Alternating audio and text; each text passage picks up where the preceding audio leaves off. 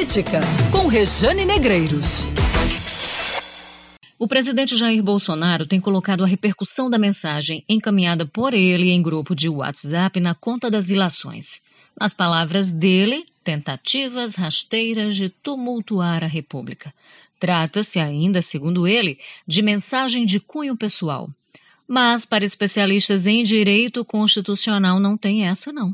Quando o presidente fala com sua equipe ministerial e políticos aliados contra o legislativo, sai da esfera da privacidade e entra na esfera pública. E se trama contra o legislativo e o judiciário, é ato inconstitucional, é crime, portanto, de responsabilidade. Quem decide? O parlamento. A decisão é política. Bem, Bolsonaro tem dito que não o deixam governar o país, mas quem não deixa? O legislativo? Esse mesmo que aprovou a reforma da Previdência, poupando o executivo de um custo político altíssimo quando tomou para si a reforma e sustentou a tese de que ela era necessária para o país? O Congresso que abraçou a reforma tributária, que tem dado apoio à reforma administrativa?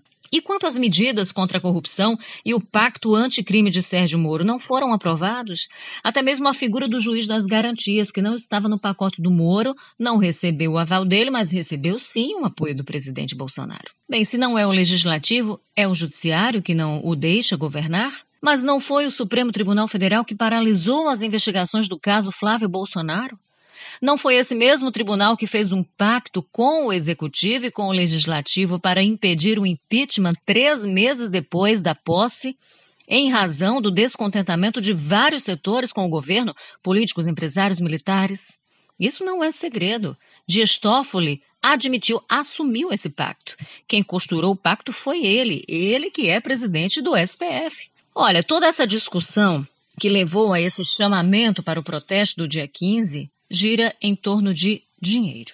O general Augusto Heleno e a equipe econômica do governo reclamam das emendas, às quais o Congresso tem direito e chama a isso de chantagem. Ele esquece que os Bolsonaro, Eduardo e Flávio aprovaram as emendas impositivas, além de outros deputados e senadores da base do governo. Jair Bolsonaro, quando deputado, também era a favor das emendas parlamentares impositivas de orçamento. Inclusive hoje, a Band News FM Manaíra, em entrevista com o deputado bolsonarista Julian Lemos, ele trouxe um áudio do próprio Eduardo Bolsonaro admitindo isso e defendendo a autonomia do parlamento. Vejam só, o que mudou? São dois pesos e duas medidas? Olha, apoiar qualquer ato contra os poderes democráticos constituídos, apesar de a mensagem do presidente soar como uma tentativa de ampliação do próprio poder ou uma espécie de teste para avaliar se há clima para uma ruptura, é um grande tiro no pé. E sabe por quê?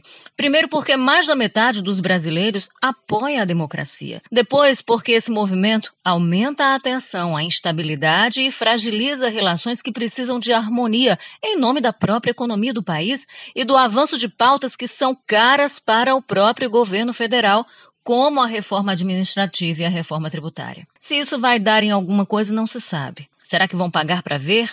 Nos resta esperar. Esperar a repercussão no Congresso semana que vem e o protesto programado para o dia 15. Até lá, é bom que se diga: na política, nenhum de nós morre de tédio. Política, com Rejane Negreiros.